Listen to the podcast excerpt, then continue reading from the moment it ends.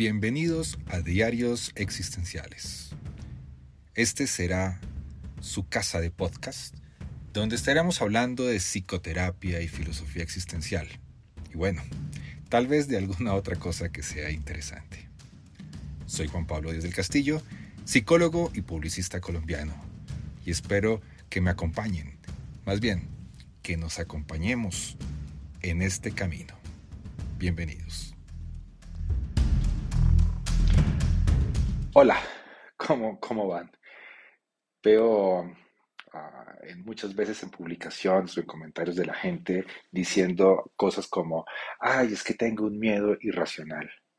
Es que la ansiedad es mala, no debería sentir ansiedad. Y pues, si somos un poco conscientes en la evolución precisamente de la psicología clínica, hace algún tiempo se creía efectivamente que la ansiedad era algo malo y que debería ser eliminado de la vida de las personas. Pero la ansiedad eh, hace parte del humano, por lo tanto es imposible eliminar la ansiedad como tal, sino que aprendemos a convivir con ella, aprendemos a, a relacionarnos con ella. Pero también, pues hay diferentes niveles de ansiedad, ¿cierto? Hay diferentes niveles de miedo. Y precisamente quiero hablarles en este video un poco de esa situación.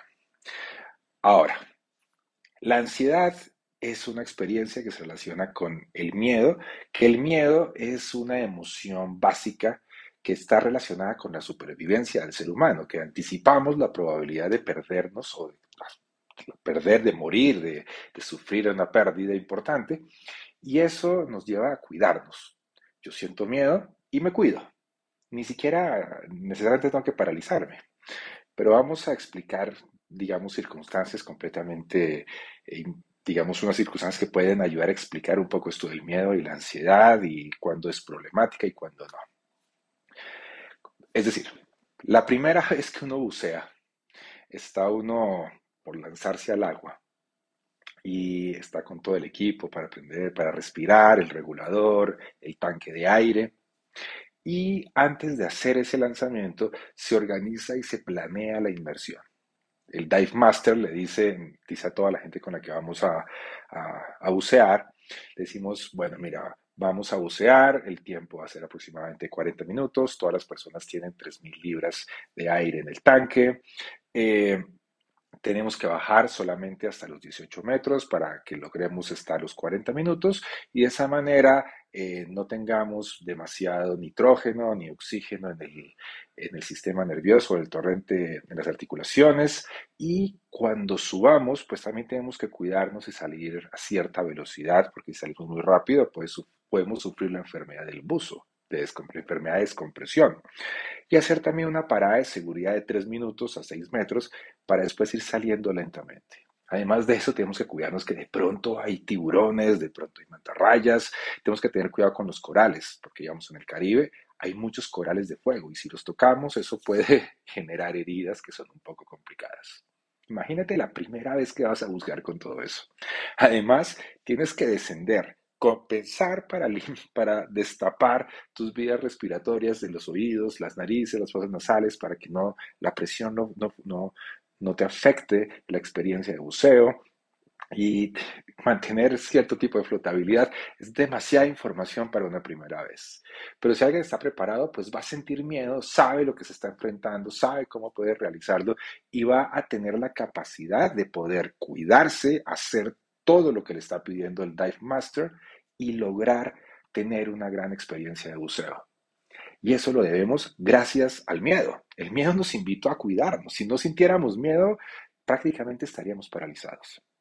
Pero imagínense, yo en Bogotá, aquí donde yo vivo, estoy en un sexto piso, en 2.600 metros de altura, estoy a una hora en avión de, del mar y tuviera miedo de que el tanque de aire se me acabe, de que no vaya a compensar, de que me ataque un tiburón, pues sería un poco descontextualizado y un poco extraño. ¿Se imaginan yo todo el tiempo como, ¡Ah! un tiburón, el aire? No. Eso es lo que pasa con los diferentes contextos. El miedo y la ansiedad en un contexto como el del buceo hace que nos cuidemos. Cuando la ansiedad y el miedo están fuera del contexto, ahí hablamos ya de temas completamente diferentes. Y eso es lo que tenemos que entrar a reflexionar.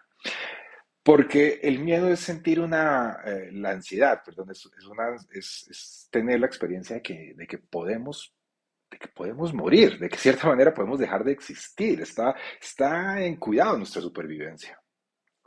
Y de esa manera, pues, eh, vamos a ver por qué el miedo es irracional y es que la emoción es mucho más rápida que la razón.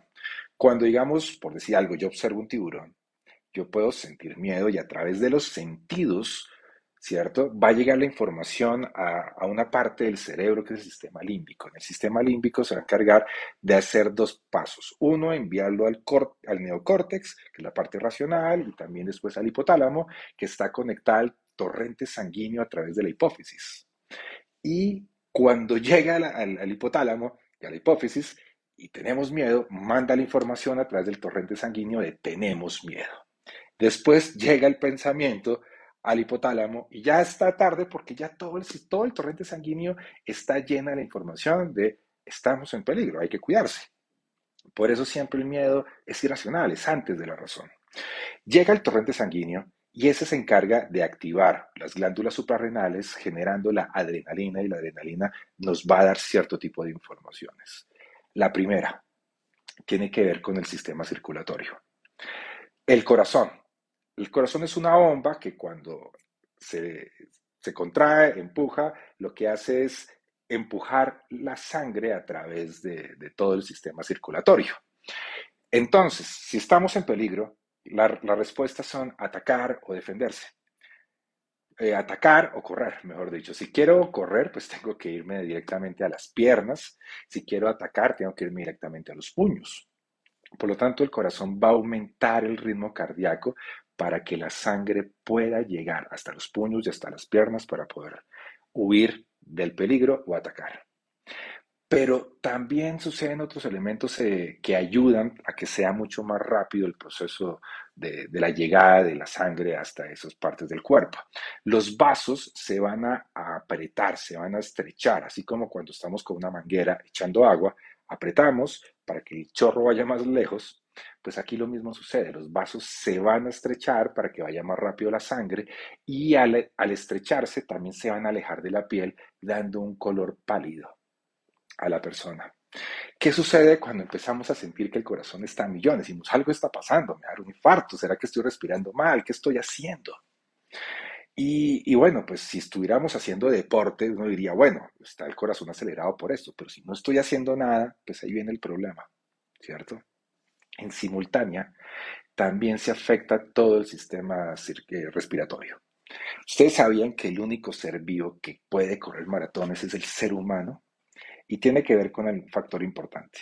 El ser humano es el único ser vivo que puede respirar a través de la nariz para oxigenar el cuerpo, para que le ingrese el aire, pero en simultánea también puede regular la temperatura a través de la sudoración mientras que los demás seres vivos toman aire, cierran caja torácica y la, la regulación de temperatura va a estar más dada por la, por, la, nariz, por la respiración. Por lo tanto, el ser humano sí puede hacer precisamente esas maratones a diferencia de los otros seres vivos. Pero nuestra parte animal cierra también la caja torácica. Por lo tanto, tenemos el corazón a millón, no podemos respirar. Me imagino que se han sentido a veces ahogados cuando sienten ansiedad, como que respiro y como que siento que no me entra el aire más acá. Y eso es complicadísimo. Pero afortunadamente o desafortunadamente tenemos siempre personas que nos dicen, nos dan las soluciones de cómo debemos manejar, digamos, las situaciones. Y esta, muchas veces una tía, una amiga, un amigo, un primo, nos dicen, mira, tienes que respirar profundo entonces, inhalamos, exhalamos. Cuando estamos respirando profundo, lo que hacemos es abrir mucho la caja torácica y entra mucho aire, entra mucho oxígeno al cuerpo. Por lo tanto, el corazón va a empezar a bombear mucho más rápido. Uno. Dos, al respirar profundo y tener la caja torácica, pues no entra el aire tan fácilmente y empezamos a sentirnos ahogados, nos empezamos a angustiar, empezamos a hiperventilar y eso va a hacer que la ansiedad aumente. También por otro lado está la parte cognitiva. Veanlo de esta manera. Si yo estoy viendo un tiburón que me va a atacar, la vista, que en vez de estar en 2020, se va a focalizar precisamente en el, en el tiburón para yo defenderme, para yo cuidarme. Por lo tanto, se reduce la visibilidad. Pero el ser humano tiene una capacidad bastante particular y es que como somos conscientes de nosotros mismos y del mundo, podemos traer a la conciencia cosas que no existen, que no están presentes en ese momento. Y el problema es que nuestro cerebro no sabe diferenciar entre lo que está presente y lo que no está presente. Si yo pienso en un tiburón, el cerebro no sabe si está ahí o no está ahí. Por lo tanto, va a focalizarse en el peligro. Si realmente existe, pues la vista nos va a ayudar, pero está en el pensamiento, se focaliza en el pensamiento y se vuelven esos pensamientos repetitivos, obsesivos, que nos da vueltas, o no podemos atrapar los pensamientos, no podemos pensar con claridad, nos pasan diferentes sensaciones, diferentes experiencias durante los ataques de ansiedad, cuando sentimos ansiedad. Pero el asunto es que hay formas de aprender a manejar la ansiedad. Hay diferentes estrategias a través de cómo fortalecer, eh, por ejemplo, el corazón, a través del ejercicio cardiovascular, la respiración, cómo aprender a respirar o cómo aprender a descentrarnos de los pensamientos.